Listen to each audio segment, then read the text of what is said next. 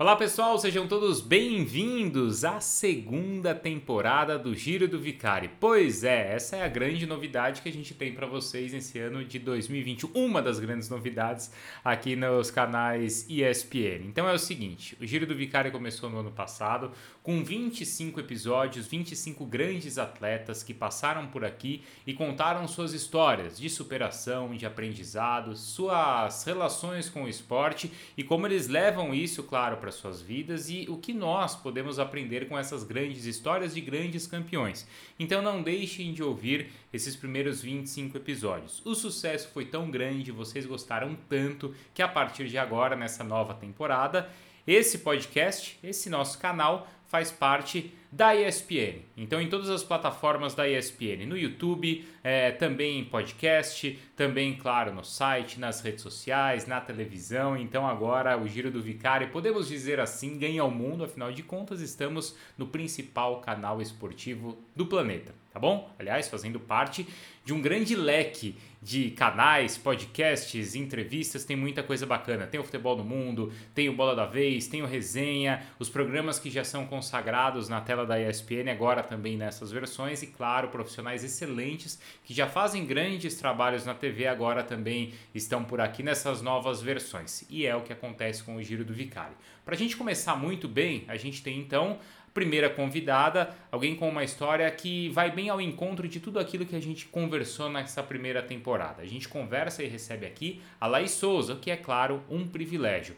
A Laís, acho que muitos conhecem a história dela, uma grande ginasta, defendeu o Brasil em duas edições dos Jogos Olímpicos, mas quando se preparava há sete anos para disputar a Olimpíada de Inverno, sofreu um acidente que mudou completamente sua vida. Então a Laís, essa nossa primeira convidada dessa nova temporada, mas já episódio 26 do Giro do Vicari, contando muito sobre sua vida, sobre lições, sobre otimismo. Tem bastante coisa legal para a gente aprender com a Laís, tá bom? Então curtam esse papo, se inscrevam nessa nova fase também do Giro do Vicari e conto com vocês porque os próximos episódios serão tão legais quanto todos aqueles da primeira temporada, certo? Vamos lá então para Laís Souza. eu, eu tô rindo porque, tipo, a minha cabeça mudou muito, né? Depois que eu saí da ginástica, do esqui e tal. O ponto de vista mudou demais, né? É gritante da onde eu tô hoje para lá. Não, mas vamos começar. Uhum. Relaxa, vamos começar. Quando a gente fala que você, quando a gente fa... ou a gente ouviu muito nesse ano seguinte, poxa, 2020 foi um ano difícil. Foi um ano difícil, Laís? É, o que, que você passa na sua cabeça quando você ouve as pessoas falando que foi um ano difícil? Para você também foi? Não foi? As pessoas enxergam dificuldade onde não tem? Como é que é para você? Não, eu acho que sim. Foi mais um ano difícil, né? Esse foi muito mais difícil porque acho que a gente teve que se renovar. É, teve muita gente passando fome, sabe? Passando, é, gente que formada e tudo mais também, sabe, passando por perrengue, por não poder trabalhar, é, a dificuldade de ter que ficar dentro de casa, enclausurado, também não é fácil. Então, com certeza foi um ano difícil. É, eu acho que essa coisa de estar confinado é muito do que eu venho passando hoje, né, como cadeirante. Então, sim, foi sim. Para mim, foi um ano bem difícil. Para você também foi? Você também fala assim, ó, foi um Sim. ano diferente do que eu vivi. Foi? Muito diferente, muito difícil também, porque eu já tenho as minhas limitações. E ainda sem poder sair para a rua, né? Ou se sai com toda a dificuldade de colocar máscara, de manter uma certa limpeza, né? Uhum. Então, é, vários perrengues, as coisas mudaram bastante até. Uhum. Do seu, da, na, na sua questão de de trabalho, de evolução. Você também né, trabalha hoje com palestras e acho que isso em determinado momento diminuiu um pouco. E na, na, na, na sua questão também de evolução de saúde, quanto atrapalhou? Atrapalhou muito, porque desde quando começou realmente a pandemia, eu reduzi a quantidade de profissionais que estava passando, né, é, no meu dia a dia, com a terapia, com é, fisioterapia, então, querendo ou não, muda, né? O corpo muda, a minha alimentação mudou, mas por um outro lado também foi super bacana eu poder estar tá passando um pouco mais de tempo com a minha família. É, eu acho que deu tempo de refletir um pouco mais, de estudar, sabe, de pensar realmente é, o que essa o que essa nova Laís uhum. é, quer para o futuro dela. É, eu pude é, passar mais tempo com meu sobrinho, sabe, com a minha família. Então eu gostei dessa parte, mas essa, a outro, o outro lado de estar tá preso, isso aí eu tenho muita dificuldade, porque mesmo eu cadeirante, né, gosto de sentir liberdade, aventura. Então eu acho que para mim foi a parte mais difícil foi essa. É, quando quando a gente fala muitas vezes assim, a gente entende isso, que o esporte prepara a nossa cabeça para muitas coisas. O que que você, uhum. o, o que que a tua vida como atleta, como duas vezes atleta olímpica, ou você dedicada ao esporte desde o começo, né, da sua vida, o quanto a tua cabeça te preparou para o que você vive hoje? O quanto o esporte preparou ah. a tua ah. cabeça, né? Aham. Uhum. Cara, eu é, acho que deu um deu um caminho assim muito legal, sabe? Eu tanto para o lado da minha persistência, é, para treinar um corpo parado hoje e a própria paciência, esse lado psicológico, eu acho que boa parte da construção foi feita no com o esporte. E mas não dá para colocar 100% nisso, sabe? Porque são muitas coisas novas, assim, coisas que eu não imaginava que eu ia passar ou que eu fosse aguentar. E hoje eu estou fazendo. Óbvio que eu tenho meus momentos, eu sempre falo isso, choro e tal, mas na maioria das vezes eu tento passar por cima, estudar a melhor forma para poder é, colocar no meu dia a dia e é, me adaptar cada vez mais. Uhum. Adaptar minha casa, adaptar minha vida, o trabalho. É, hoje mesmo eu estou falando aqui com você, eu estou um pouco com a pressão baixa, sabe? Estou com não dificuldade para falar, mas pode ser que se eu fique falando por muito tempo, você vai sentir que eu estou, sabe, respirando fundo, talvez esquecer um pouquinho por conta desse lado da oxigenação que eu passo todos os dias. Uhum. Uhum. E, e, esse é um trabalho que você faz hoje, eu imagino, com é, é também com fonoaudiólogo ou com fisioterapeutas, uhum. né? Porque é isso, isso, não é só uma. Não é. Não, não sei exatamente quais lesões você teve como atleta, mas às vezes não é uma questão de uma, de uma lesão esportiva, física, né? Mas do seu aparelho respiratório funcionar. Exatamente. Tudo que vai exigir a contração muscular do meu corpo, principalmente ali o abdômen, né, que depende para esse lado respiratório, que é onde eu tenho a dificuldade. Uhum. Então, eu sim, faço fono, fisioterapia para sempre estar tá me mantendo e não precisar voltar tão, tão fácil para um respirador. Normalmente são quantas horas, entre aspas, de treino por dia? Então, depende muito de mim. Uhum. Depende muito, mas normalmente é uma hora de é, para cada profissional, né? E, e assim vai indo, mas eu sempre passo um pouco mais, ou estou passando um pouco mal, eu acabo não fazendo, então a gente vai dosando, colocando na balança. Uhum. Quando, quando você é atleta e você treina, você tem um termômetro a cada competição de entender se você está evoluindo ou não. Ou mesmo dentro do treino, né? Ah, eu conseguia fazer o salto dessa forma, agora eu estou evoluindo. Isso talvez você consiga enxergar a cada semana ou a cada mês. Como é que você avalia a sua evolução? Hoje, como cadeirante, ou como foi como atleta? Não, hoje. Por exemplo, hoje. o quanto mais, sei lá, às vezes quando você é atleta, olha, agora eu consigo fazer esse salto, isso te anima, certo? Não estou uhum. conseguindo fazer esse movimento. Isso te. Né? Agora, como é que é? Qual que é esse termômetro que te tá. anima tá. ou que de repente talvez não te, não te empolgue tanto? Sim. Cara, eu acho que cada fase, cada ano do que, desde quando aconteceu o acidente, é, foi se transformando, né, para um, para uma coisa. No começo eu senti que realmente eu estava ganhando mais massa, estava ficando mais forte.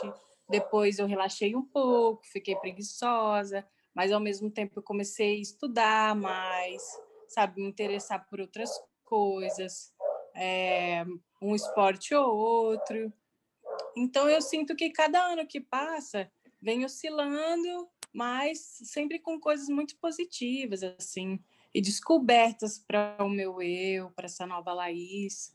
E eu venho gostando, sabe? Eu tô achando legal e diferente, porque antes eu não estava com nenhuma perspectiva. Eu pensei que eu sempre ia ficar me frustrando, tentando um movimento e me frustrar, mas agora eu sei que pode ser que demore muito para que é, eu volte a me movimentar ou ganhar um, sabe, um dedinho que seja, mas eu venho tentando ganhar de outras formas, sabe? Somando de outras formas para minha vida. Uhum. Quais são as outras formas? Cara, estudar, tentar uhum. formar minha família, tentar é, é, trocar um pouco a minha cabeça, porque eu estava sonhando para uma coisa, hoje os sonhos se transformaram. É, isso, assim, talvez uma coisa mais lá distante, eu ter a minha própria casa, eu sonho em ter uma casa pé na areia, sabe, umas coisas assim. Então, isso vem me alavancando para eu querer continuar nessa luta, para eu querer continuar evoluindo aí. E caminha tudo junto, entende? Uhum, então, uhum. eu coloco esses sonhos para que lá na frente eu possa ganhar um movimento. E tudo vem caminhando junto, a tecnologia, é, os meus estudos, as palestras, eu dar uma entrevista para você, a oportunidade que você está me dando de estar tá no seu canal. Então, isso vem, vem sendo bacana, vem sendo somando para mim. Uhum. Ô Laís, quando é que muda a, a, sua chave, assim, de, olha, passou, eu sofri isso, agora eu tenho esse objetivo, eu vou atrás disso. Isso é, foi instantâneo para você ou demorou? Cara, acontece todo tempo, na verdade. Uhum. É engraçado, porque é, às vezes eu penso, não, cara, tá superado, é isso. Eu acho que se eu voltasse lá, eu não conseguiria é, mais saber como é aquela Laís, mas não, vira e mexe, eu olho um vídeo, olho eu treinando, correndo, e aí volta, né, essa frustração, entre aspas. Mas eu acho que eu venho aprendendo a lidar para equilibrar também. Não uhum. ficar sempre chorando porque é, eu não me mexo mais. E isso, e conhecendo essa nova Laís para cobrir tudo isso e superar e sei lá, é meio estranho. Ainda é para você? Ainda é. Pô, fazem seis anos, parece que foi muita coisa. Mas uhum. foi nada, não foi nada. E aconteceu muitas coisas ao longo desses anos. Uhum. Você tem referências assim, Laís? Poxa, eu vou encher, olhar para essa pessoa e ver o que essa pessoa passou e ir nesse sentido. Tem assim, é, quem seguir, quem admirar? Tem? Tem, tem, tem. Hoje com a internet é perfeito, né, cara? É muito bom. Então, eu tenho grandes exemplos. Eu adoro a Mara, que é uma, uma grande amiga minha hoje, que também é tetra, é, que passa a mesma coisa, que tem 27 anos de cadeira, sabe? Então a gente troca bastante ideia, tem bastante gente aí nas redes sociais que eu sigo como exemplo ah, de uma cadeira muito legal, sabe? Fez uma.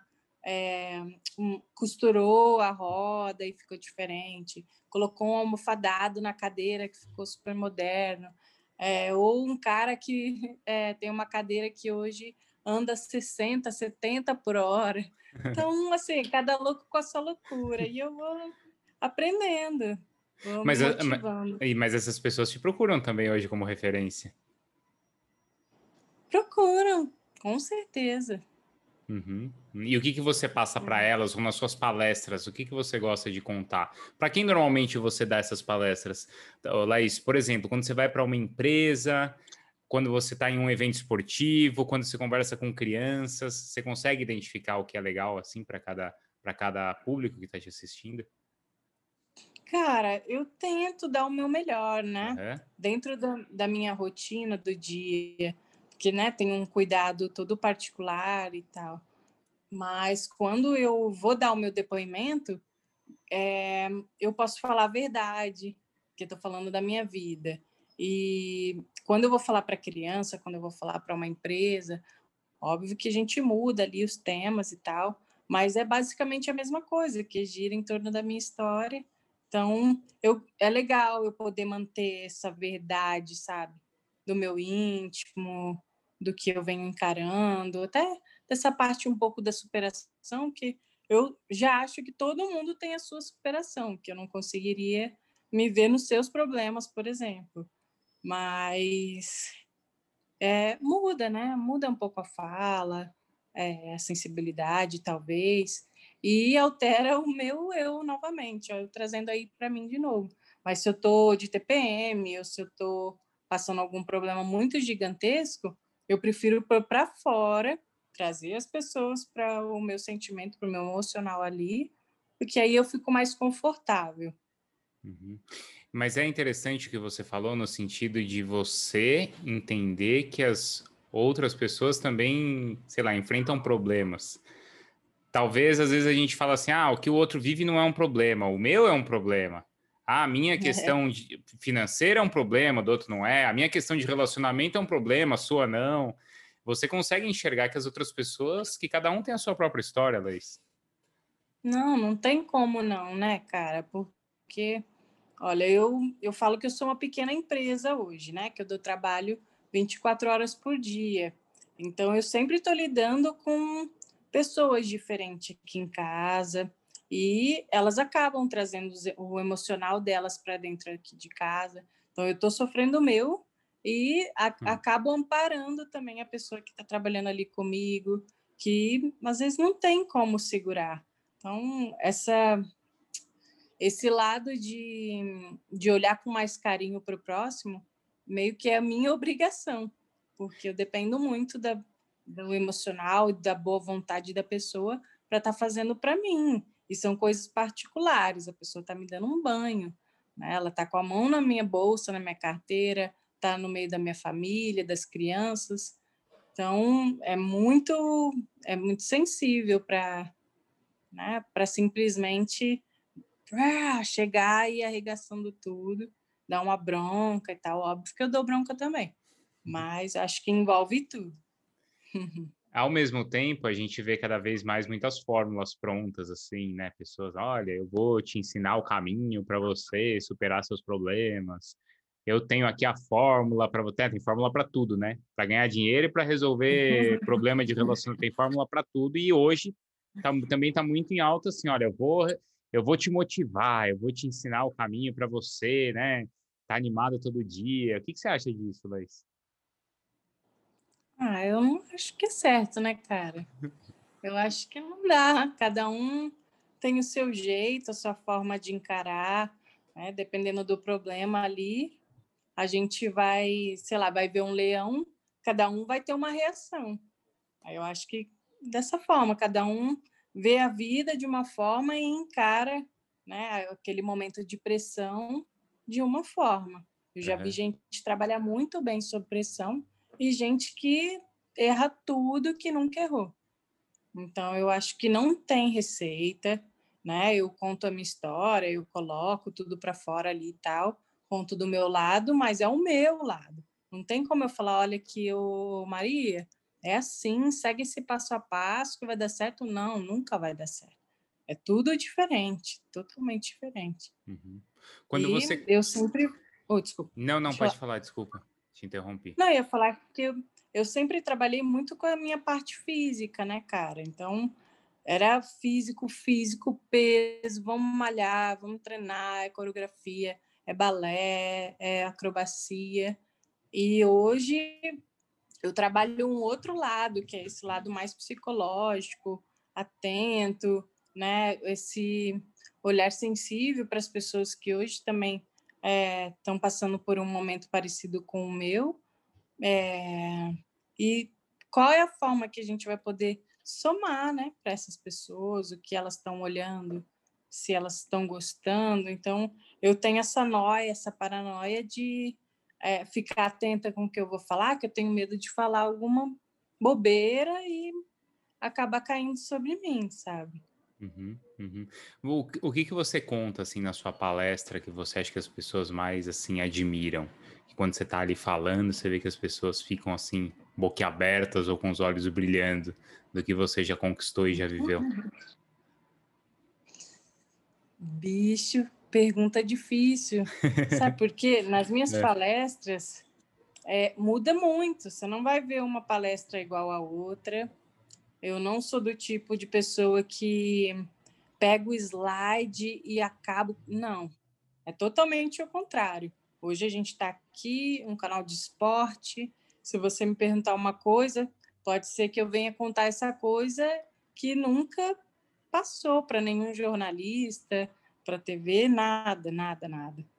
Então, uhum. não sei, pode ser que na minha palestra o que deixe as pessoas mais sensibilizadas é a minha história de vida, no geral, né? A, a resiliência que, que eu tive naquele momento de hospital, é, dos treinamentos, de é, 17 cirurgias, né? De abuso é, moral, sexual, tudo mais. Então, acho que envolve tudo, assim, uhum.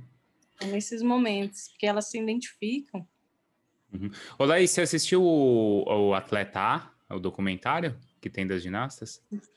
Sim. Porque você falou dessa coisa do, né, a gente, poxa, enxerga às vezes o esporte americano como um exemplo, né, porque a gente está vendo as conquistas, às vezes não vê o que tem por trás, né, e ali tem muito disso, né, de, de cobrança, do abuso moral que é você cobrar as atletas, né, que são crianças, que às vezes não estão prontos para tomar a bronca da mãe e tem que é cobrado por um atleta daquela maneira, e às vezes, como você citou, às vezes um abuso sexual de uma pessoa que parecia a mais doce ou a mais próxima das atletas, né? Então, eh, acho que essa coisa de cobrança, não sei a, no outro ponto até o quanto você sofreu, mas, mas é algo que, que você viveu? Com certeza, com certeza. Vivi, sei que ainda acontece, né? É, não sei se hoje eu colocaria meu filho, minha filha para fazer um esporte de alto rendimento, é mais óbvio, colocaria para né, fazer esporte tranquilo, para ter mais resistência, equilíbrio e tal, de criança, mas eu acho que eu não colocaria para o esporte de alto rendimento, olhando para esse lado. Mas se, óbvio, ah, meu amor, mãe, vou seguir, claro, vou estar do lado. Mas eu acho que mudou muito minha cabeça, igual eu estava te falando é, no começo da nossa conversa, eu acho que mudou muito o meu ponto de vista de quando eu era ginasta. Mas por que não? Você não considera saudável fisicamente ou mentalmente? Os dois, eu acho. Uhum. Os dois. Uhum. Acho que a gente tem. É legal. Eu gostava dessa da cobrança, da adrenalina, da competição. É, mas hoje eu não sinto que, sabe, que fez a diferença para mim. Eu preferi que, eu ia preferir que tivesse somado é, por um outro lado, sabe?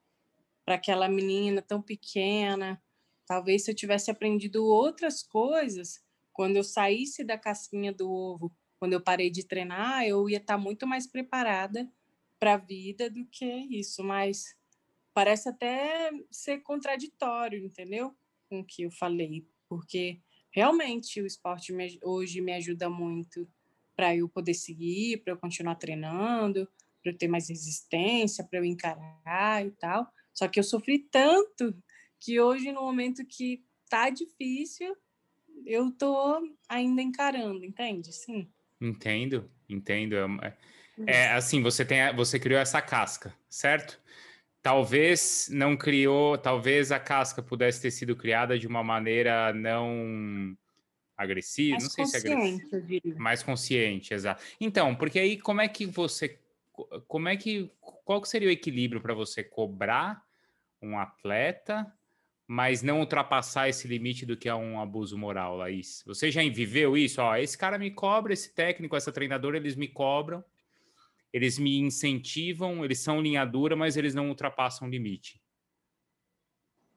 Ah, já aconteceu, já tive técnicos ótimos, né? Uhum. A grande maioria, mas os que foram mais ríspidos, assim, eu sinto que eles também estavam é, afundados nessa cultura, sabe, Nesse, nessa forma de cobrança.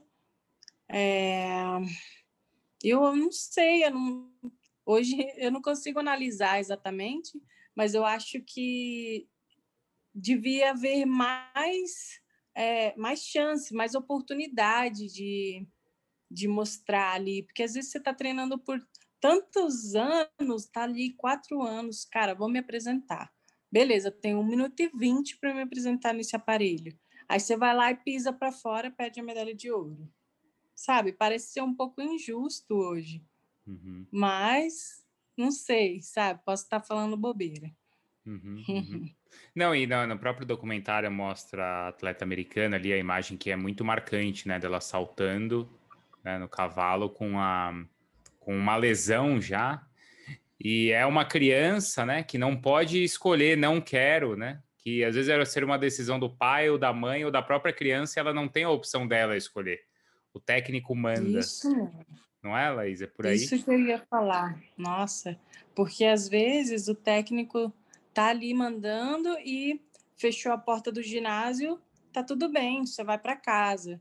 Mas tem muitos pais que ainda continuam fazendo, sabe, o, aquele terrorismo dentro de casa também, com alimentação, principalmente, que é o que as ginastas passam, então acaba afirmando aquilo. Então, uhum. fica muito mais pesado para o psicológico do atleta, aí aumenta a cobrança, aí aumenta as lesões, e assim vai, né? Vira aquele ciclo. Uhum, uhum. Ô, Laís, você citou a, a questão de abuso sexual, você presenciou ou sofreu? Eu sofri, mas quando era pequena, não foi dentro do esporte. Ah, tá. Perfeito. E isso é uma coisa que você já tem é. superada? Tenho, não. tenho. Tem? Tenho superada. Tenho uhum. superada. Uhum. Você gosta de assistir esporte na televisão hoje? Ah, hoje eu assisto bem menos do que eu assistia.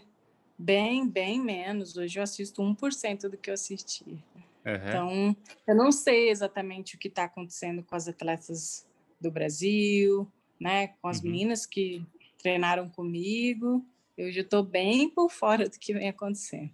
Tá, mas por exemplo, você, não sei, de repente você fala assim, poxa, eu gosto de assistir os torneios de tênis, ou gosto de assistir é, competição de natação, essa relação assim de assistir, de parar na televisão, por exemplo, vai ter Olimpíada agora nesse ano, você vai parar para ver?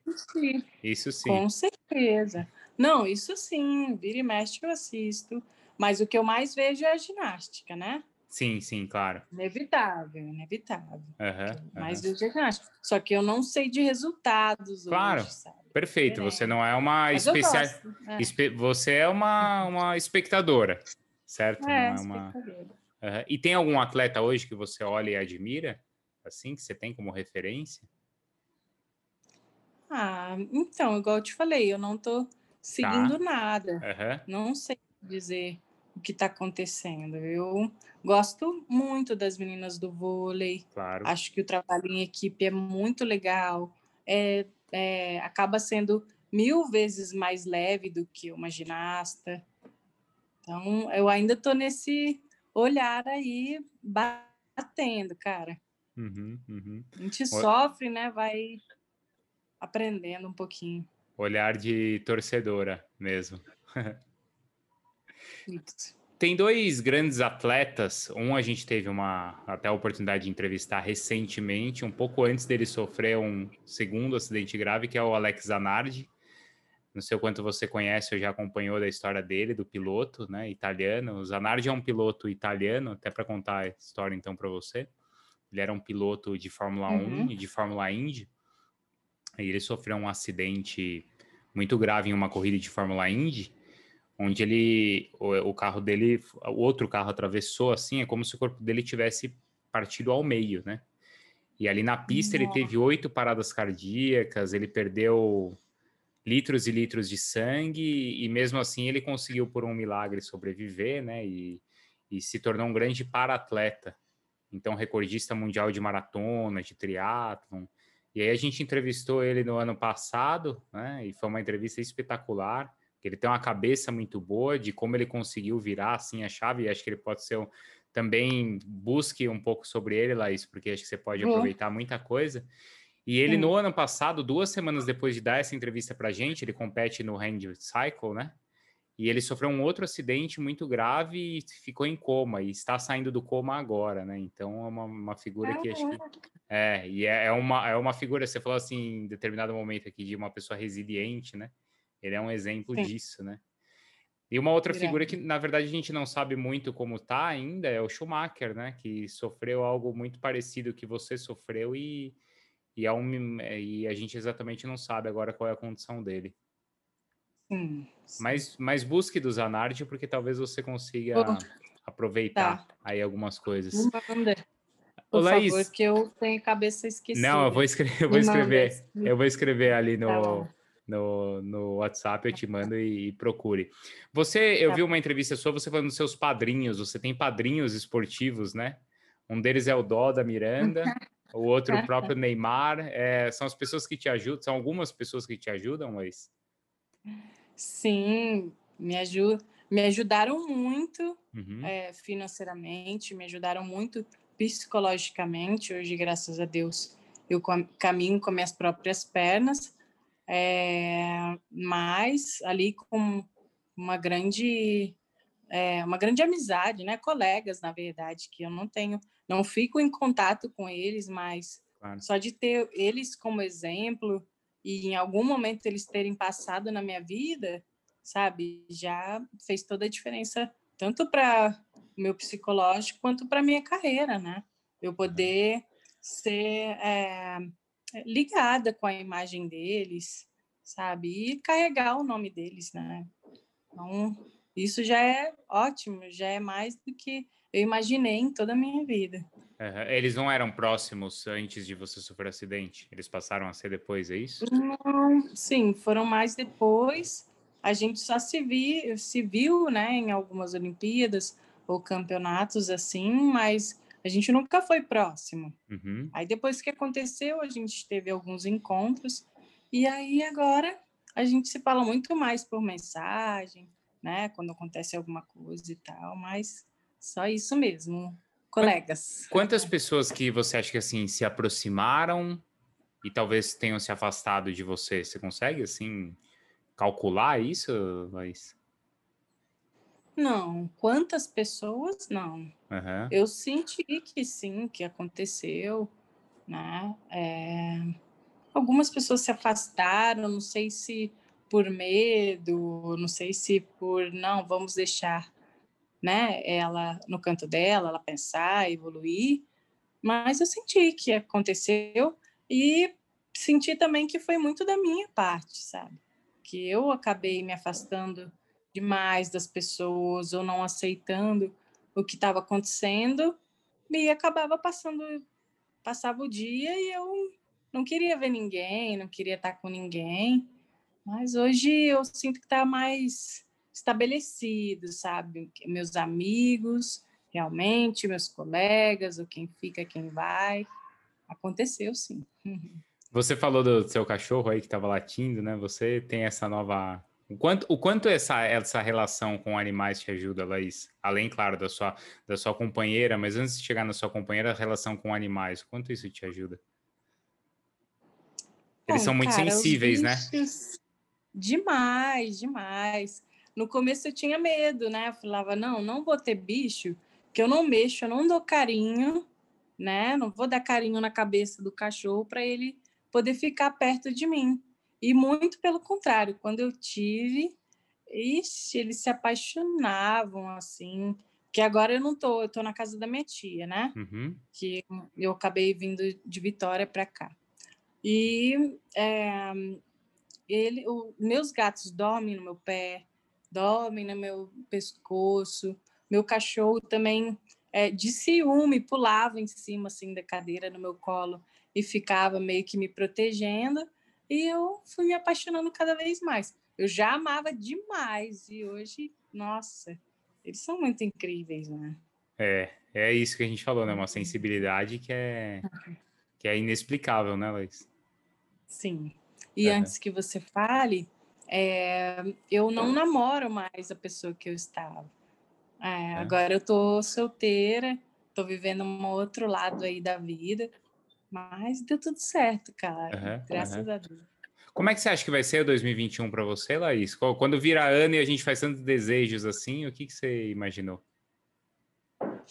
Ah, eu imaginei que vai ser um ano de muita mudança, de aprendizagem também, né, para variar. É... E isso, assim, não tem como prever, né, cara?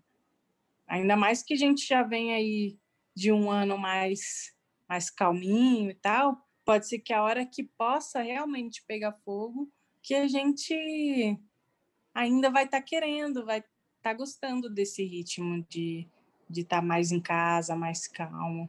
Uhum, uhum. Eu gosto desse modo caseiro. Uhum. Você acha que a gente faz às vezes tanta previsão e as coisas não são do nosso controle, né, Laís? Não são, a gente sofre antecipado, né? Pois é, pois é. Quantas coisas, né? Que a gente tem ansiedade assim e, poxa, não vai acontecer ou não é assim. É, isso é uma coisa que você exercitou, Laís? Não, eu sempre tive bastante desse, desse lado de ir mais calmo uhum. tal, às vezes dá até raiva, sabe? Mas eu prefiro deixar as coisas realmente acontecerem, óbvio, tá um passo à frente em outras, mas tentar não sofrer tanto antecipadamente, igual a gente falou, porque uhum. já não é fácil, né, cara? Ainda a gente fica se martirizando assim demais. Eu eu sinto que não tem essa necessidade hoje mais para mim. Mas é. acontece, vira e mexe eu caio nessas garras aí e também sofro por isso, fico ansiosa, tentando resolver, mas é isso, estou trabalhando aí para uhum, sair. Uhum. A gente falou, você falou do, do, trabalho, né, dos fisioterapeutas. É, você trabalhou com psicólogo? Trabalha ainda? Aguenta aí tá comendo um cabelo. Não. É você, psicólogo? É, você trabalhou, trabalha? Ainda faço terapia, reduzi hum. bastante, confesso que não tenho muita paciência, mas sinto que é essencial, sabe, em muitos momentos.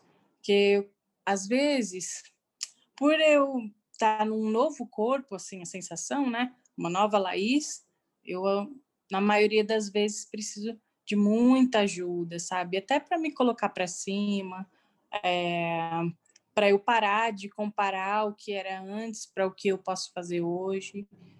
É, então, eu normalmente busco mais ajuda por conta dessas coisas, entre outras, né? Relacionamento, é, meu próprio, próprio dentro da família. Então, eu gosto de fazer terapia para buscar esse lado. Uhum. E o que, que te deixa para cima hoje? Ah, eu, dificilmente eu tô para baixo, sabe? Uhum. É difícil eu ficar assim super zoada, mas o que me deixa para cima é estar tá com as minhas amigas que eu amo, com os meus bichos e praia que eu descobri que eu amo demais. Quando eu estava morando lá em Miami, foi sensacional. Quando eu mudei para praia aqui no Brasil, aí eu me encontrei. Porque você é de Ribeirão Preto, né? Sou de Ribeirão Preto. Uhum. É, então, quer dizer, a sua, sua vida toda foi, foi longe disso, né? E, e ter sensação, né? Ter o, a brisa, ter o, o cheiro, ter maresia, tudo isso te desperta, em todo mundo desperta, né? Ter o que fazer, né, cara? Eu falo aqui quer ter o que fazer, que eu amo, né, a cidade onde nasci. Eu amo Ribeirão Preto, eu amo Curitiba, que eu já morei lá. Uhum. Na verdade, já morei em muitos lugares, mas uhum. eu gostei de morar na praia porque no estilo de vida que eu tenho hoje, eu vou para a praia, dou um passeio, eu vejo cachorro, eu vejo gente, eu vejo o mar, aquela imensidão. sabe? Posso comer um milho, um doce e tal e tal, que tem, sabe? Eu sinto que é o que eu gosto realmente de fazer. E aí eu me encontrei com a uhum. praia. Laís, brigadão, viu? Pela sua atenção conosco. Tomara, Não, então, que em breve você aí tenha essas sensações aí, tenha a sua vida na praia, como você estava falando, né? A sua casa na praia, como você falou, e tantas outras conquistas que você tem pela frente aí, são muitas aí a serem conquistadas.